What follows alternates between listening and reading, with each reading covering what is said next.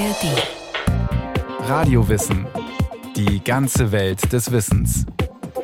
Ein Podcast von Bayern 2 in der ARD Audiothek. Vor gut drei Millionen Jahren hat bereits, nach aktuellem Wissen, der erste Vorfahr und Verwandte des modernen Menschen gelebt, der Australopithecus. Diese menschenartige Gattung ist bekannt geworden durch Lucy. So hat man den Fund in Äthiopien damals genannt, ein fossiles, wahrscheinlich weibliches Teilskelett dieses Vormenschen. Lucy und ihre Verwandten sind damals schon dauerhaft auf zwei Beinen gegangen. Aber warum und wie ging es dann weiter? Wie und wodurch wurden wir die, die wir heute sind?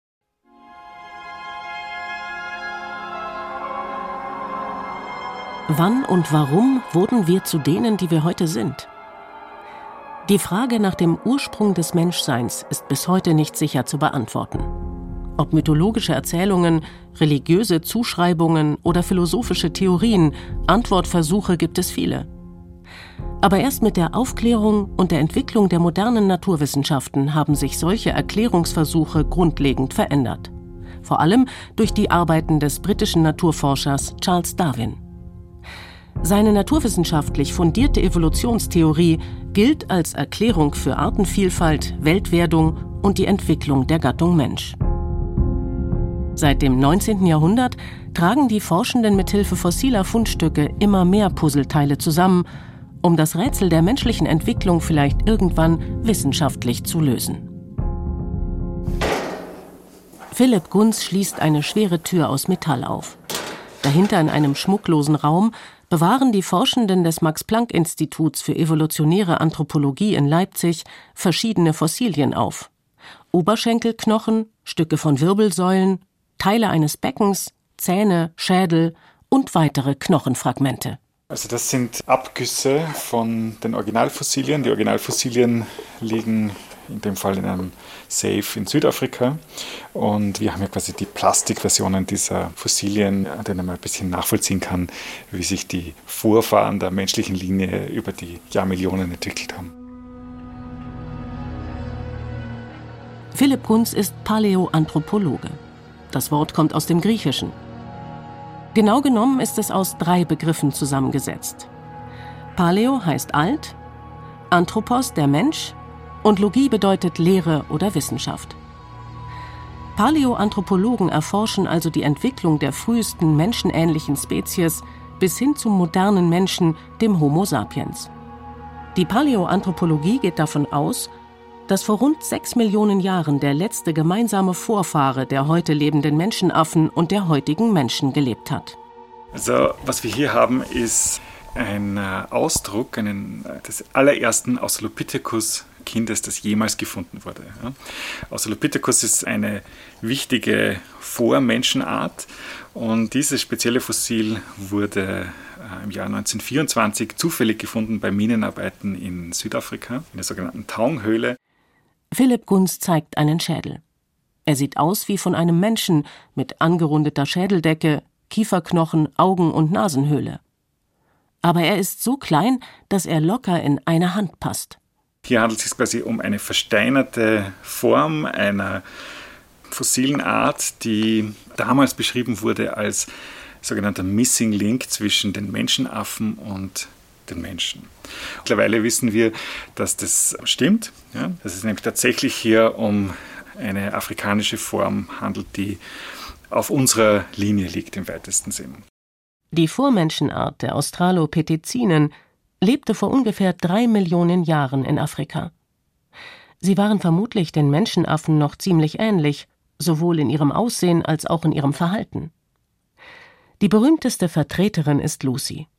So haben die Forschenden das Teilskelett eines weiblichen Frühmenschen dieser Art genannt, das sie 1974 in Äthiopien entdeckt hatten. Damals revolutionierte dieser Fund die Forschung, weil sich die 3,2 Millionen Jahre alten Knochen von Lucy als ältester Frühmenschenfund herausstellten. Die Australopithecinen waren etwa zwischen einem Meter und einem Meter sechzig groß, also ungefähr so groß wie heute lebende Schimpansen. Aber im Unterschied zu ihnen gingen diese Vormenschen bereits dauerhaft auf zwei Beinen, erklärt Philipp Gunz.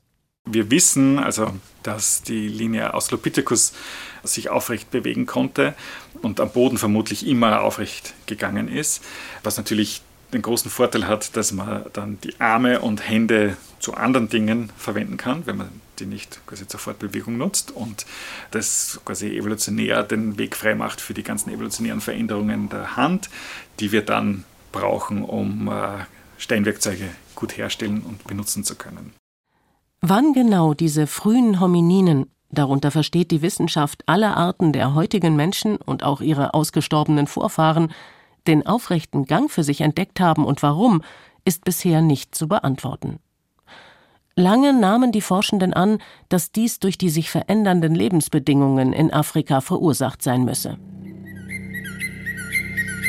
Es wurde vermutet, dass sich der Regenwald durch klimatische Veränderungen zurückgebildet hat. Dass also der Lebensraum der Australopithecinen schrumpfte und dass der aufrechte Gang in der savannenartigen Landschaft Vorteile brachte. Nach jüngsten Funden aber ist dieser Ansatz umstritten. Offenbar entstand der aufrechte Gang bereits viel früher, noch während des Lebens im Regenwald. Ebenfalls unklar ist, wie viel Lebenszeit die Australopithecinen auf dem Boden verbracht haben. Denn diese frühen Homininen waren sehr gute Kletterer, deutlich geschickter als heutige Menschen. Viele Forschende gehen deshalb davon aus, dass sich diese Vormenschenart immer noch zum Schlafen auf die Bäume zurückgezogen hat. Bereits vor 3,6 Millionen Jahren gingen die Australopithecinen aufrecht. Versteinerte Fußspuren aus Tansania belegen das. Das Skelett der Vormenschen hat sich dadurch evolutionär verändert. Beispielsweise wurde das Becken schmaler und die Geburt damit zu einem größeren Risiko für die jeweiligen Individuen, aber auch für die Art denn im Verhältnis zum engen Geburtskanal war der Nachwuchs etwas groß und wurde, entwicklungsbiologisch betrachtet, zu früh geboren. Deshalb entwickelten sich die Homininen zu Nesthockern, die auf die Unterstützung ihrer Eltern angewiesen sind, weil sie im Mutterleib nicht genügend Zeit hatten, sich zu entwickeln. Und das sind nicht die einzigen Merkmale, die die Australopithecinen zu den Urahnen des Homo sapiens machen erklärt Philipp Gunz, der sich bei seinen Forschungen vor allem auf die Evolution des menschlichen Gehirns fokussiert hat. Und was man hier sieht, ist ein Abdruck des Gehirns. Was nämlich passiert ist, dass sich im Laufe der Kindesentwicklung das Gehirn ausbreitet und einen Abdruck hinterlässt im knöchernen Schädel. Der Wissenschaftler hält den Schädel des Australopithecus-Kindes in der Hand und zeigt auf deutlich sichtbare Furchen und Linien im Inneren des Schädels, an der Schädeldecke. Und das heißt, man kann auch bei Fossilien die äußeren Abdrücke der Gehirnwindungen und die Blutgefäße sehen, die quasi diese äußeren Rand des Gehirns versorgen. Und man kann deswegen auch bei Fossilien Aussagen darüber treffen, wie groß ist das Gehirn, wie schaut die Gestalt des Gehirns aus und wie sind quasi die Gehirnwindungen angeordnet. Das heißt, quasi Aspekte der Gehirnorganisation lassen sich auch bei fossilen Schädeln quasi ableiten. Das Gehirn der Australopithecinen war rund ein Fünftel größer als das der heute lebenden Schimpansen. Das Gehirnvolumen hat sich demnach in der Zeit zwischen sechs und drei Millionen Jahren vor unserer Zeitrechnung um ungefähr 20 Prozent vergrößert. Das Volumen eines Gehirns allein sagt aber noch recht wenig über dessen Potenzial aus. Um kognitive Fähigkeiten zu entwickeln, bedarf es einer Vernetzung der vorhandenen Gehirnzellen zu dynamischen Netzwerken. Diese innere Gehirnstruktur ist die Grundlage von menschlicher Kognition. Anfänge davon müssen bereits bei den frühmenschlichen Australopithecinen vorhanden gewesen sein, mutmaßt Philipp Gunz.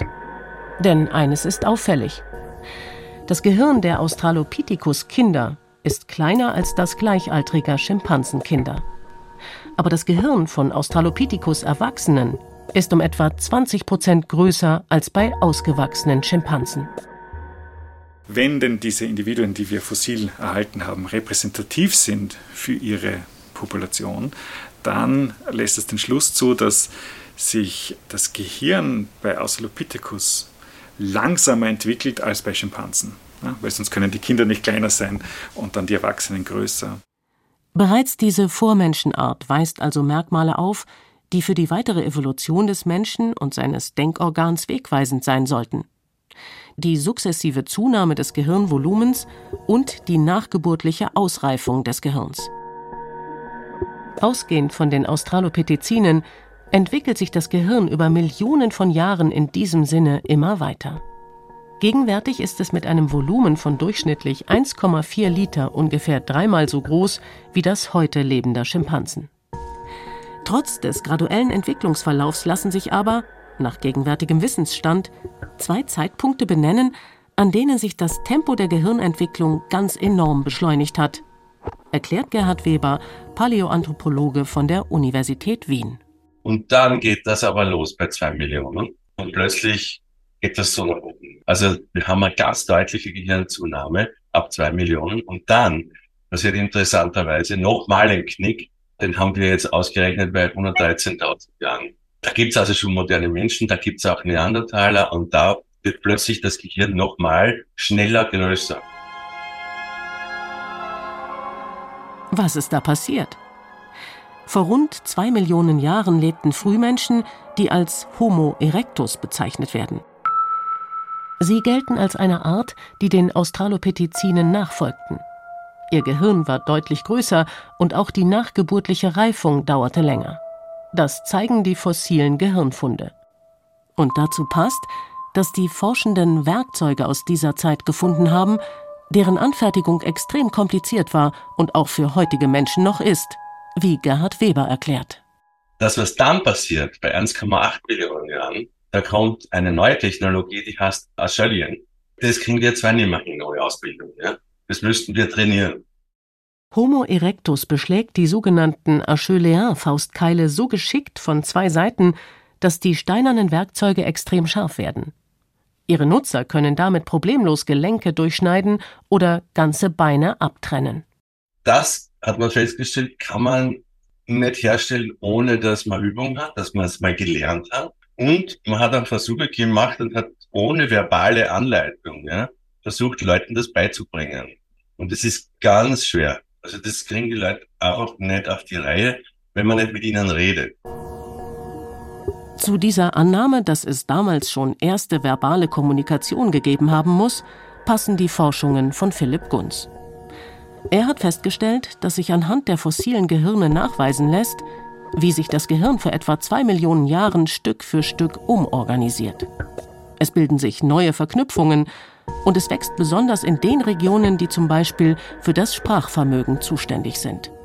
Grundsätzlich ist es so, dass auch Menschen typische Primatengehirne haben. Aber es gibt lokale Veränderungen, die wir in Beziehung setzen können mit speziellen menschlichen Fähigkeiten, wie zum Beispiel hier in diesem vorderen Bereich des Gehirns, äh, vor allem auf der linken Seite des Gehirns, haben wir äh, ein Zentrum, das äh, wichtig ist für die Sprache. Und, und hier sehen wir auch bei diesen frühen Fossilien eine Reorganisation die uns quasi Indizien dafür gibt, wann denn diese Bereiche des Gehirns, die heute für Sprache zuständig sind, sich begonnen haben zu reorganisieren.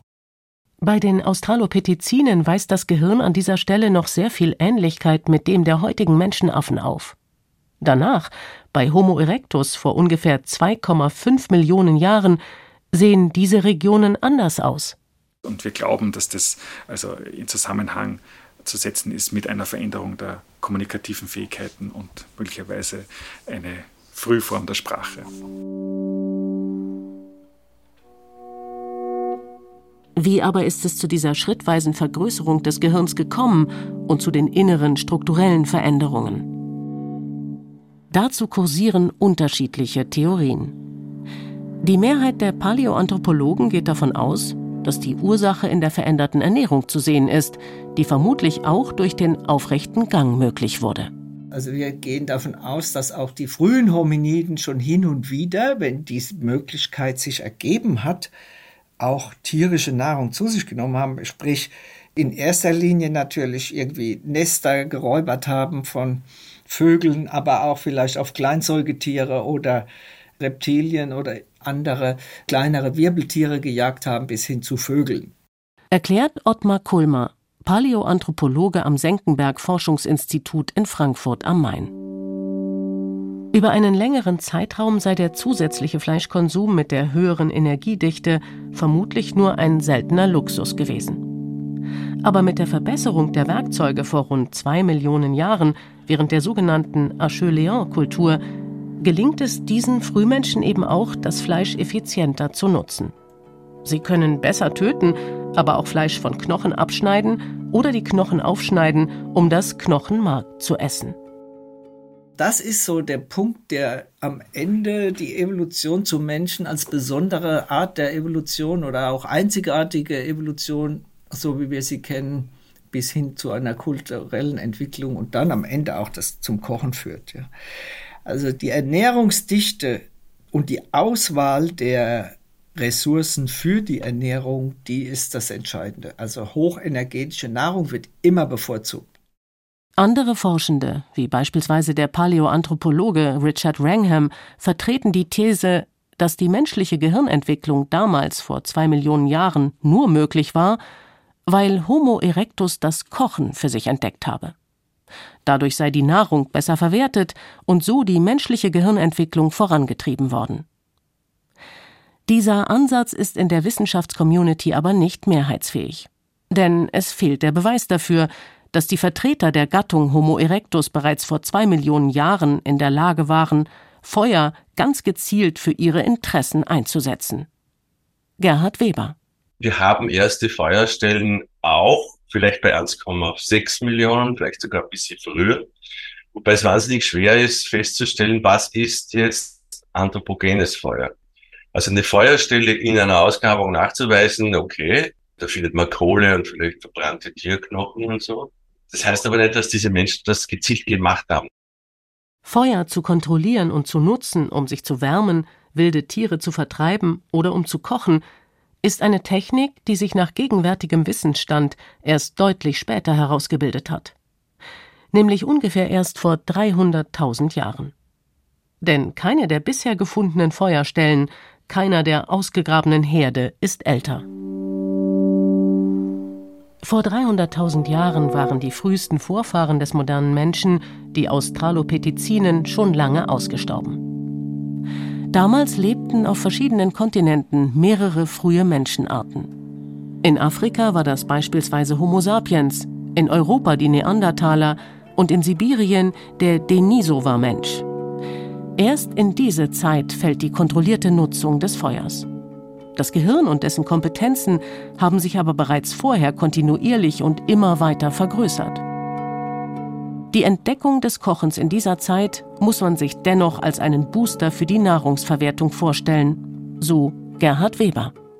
Und wir sehen das aber auch da zum Beispiel bei 300.000 Jahren, dass äh, wir eine weitere Reduktion haben des Kauapparats. Das heißt schon, dass wir uns da unabhängiger machen. Also das ist kein Selektionsfaktor mehr, dass ich ein mächtiges Kauapparat habe, weil ich mir anders helfe. Zum Beispiel eben mit dem Werkzeug.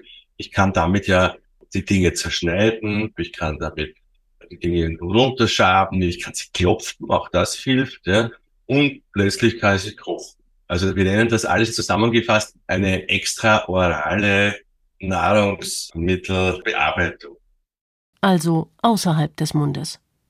Dadurch, dass die fleisch- und fetthaltige Ernährung energiereicher ist als reine Pflanzen- und Beerenkost, verändert sich in der Folgezeit nicht nur der Denkapparat, sondern der ganze Körper. Am auffälligsten dabei der Kiefer schrumpft, das Gebiss wird kleiner. Die riesigen Backenzähne, die noch typisch sind für Australopithecus, entwickeln sich im Laufe der nächsten Millionen Jahre zurück. Bei Homo erectus und den anderen Frühmenschenarten ist das Gebiss schon deutlich kleiner, erklärt Philipp Gunz. Zur massiven Veränderung aber kommt es erst vor ca. 300.000 bis 250.000 Jahren mit Homo sapiens. Spannenderweise ist es aber so, dass wir zumindest diese große Veränderung innerhalb unserer eigenen Linie Homo sapiens, was jetzt die Größe des Kiefers angeht und des Kauapparats, erst ab etwa 300.000 Jahre beobachten können. Noch die ersten Homo sapiens Funde aus Marokko haben relativ große Zähne und robuste Kiefer.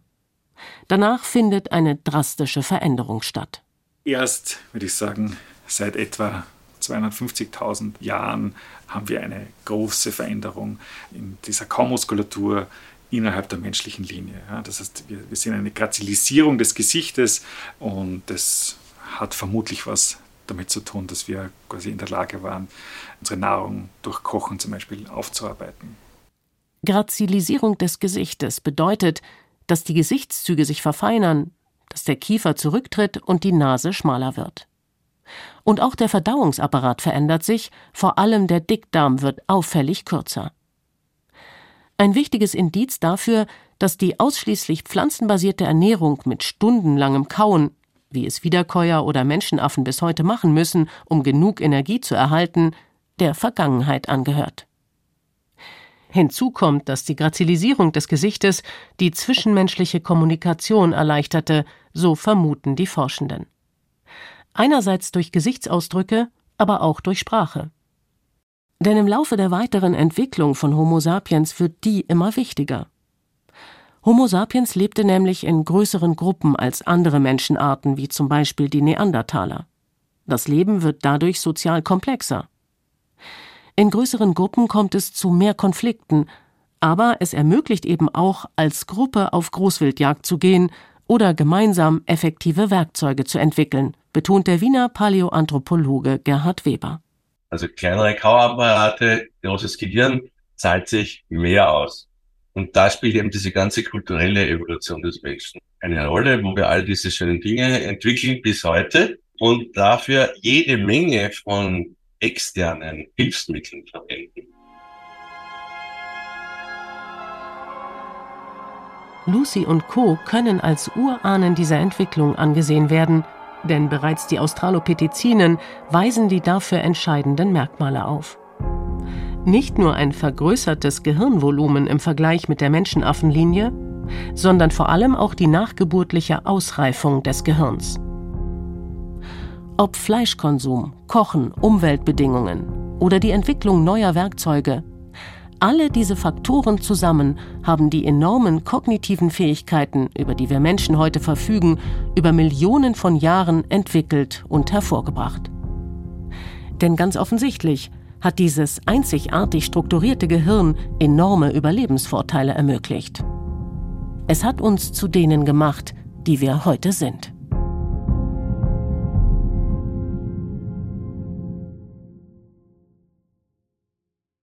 Vor rund drei Millionen Jahren haben sich die Gehirne der Frühmenschen so verändert, dass die Evolution zu Homo sapiens möglich wurde.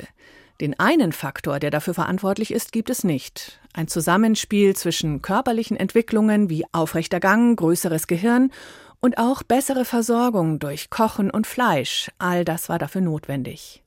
Wer tiefer einsteigen will, in dem Podcast History, alles Geschichte von Radiowissen gibt's jeweils mehrere Folgen zur Steinzeit und auch zu den Anfängen der menschlichen Kultur. Zu finden in der ARD Audiothek und überall, wo es sonst Podcasts gibt. Hi, ich bin Gregor Schmalzried. Ich bin Marie Kilk. Und ich bin Fritz Espenlaub. Ich bin Fritz Espenlaub. Sorry, das war gar nicht tatsächlich meine eigene Stimme, sondern eine künstliche Intelligenz, die meine Stimme kopiert hat. Aber den kompletten Podcast aufnehmen kann sie nicht. Zumindest noch nicht. Künstliche Intelligenz überschwemmt nämlich gerade die Welt, weil sie wird jeden Tag immer besser und dieses Thema beschäftigt auch nicht nur Fachleute, sondern uns alle. Deswegen stellen wir uns im Podcast die Fragen, die so viele Menschen gerade beschäftigen. Sind wir jetzt bald alle arbeitslos? Kann ich Bildern im Internet noch trauen? Und wie kann ich ChatGPT in meinem Alltag am besten einsetzen? Und vor allem, wann muss ich diesen Podcast nicht mehr selber aufnehmen, sondern kann einfach meinen KI-Klon hinschicken? Der KI-Podcast. Jede Woche in der ARD Audiothek und überall, wo es Podcasts gibt.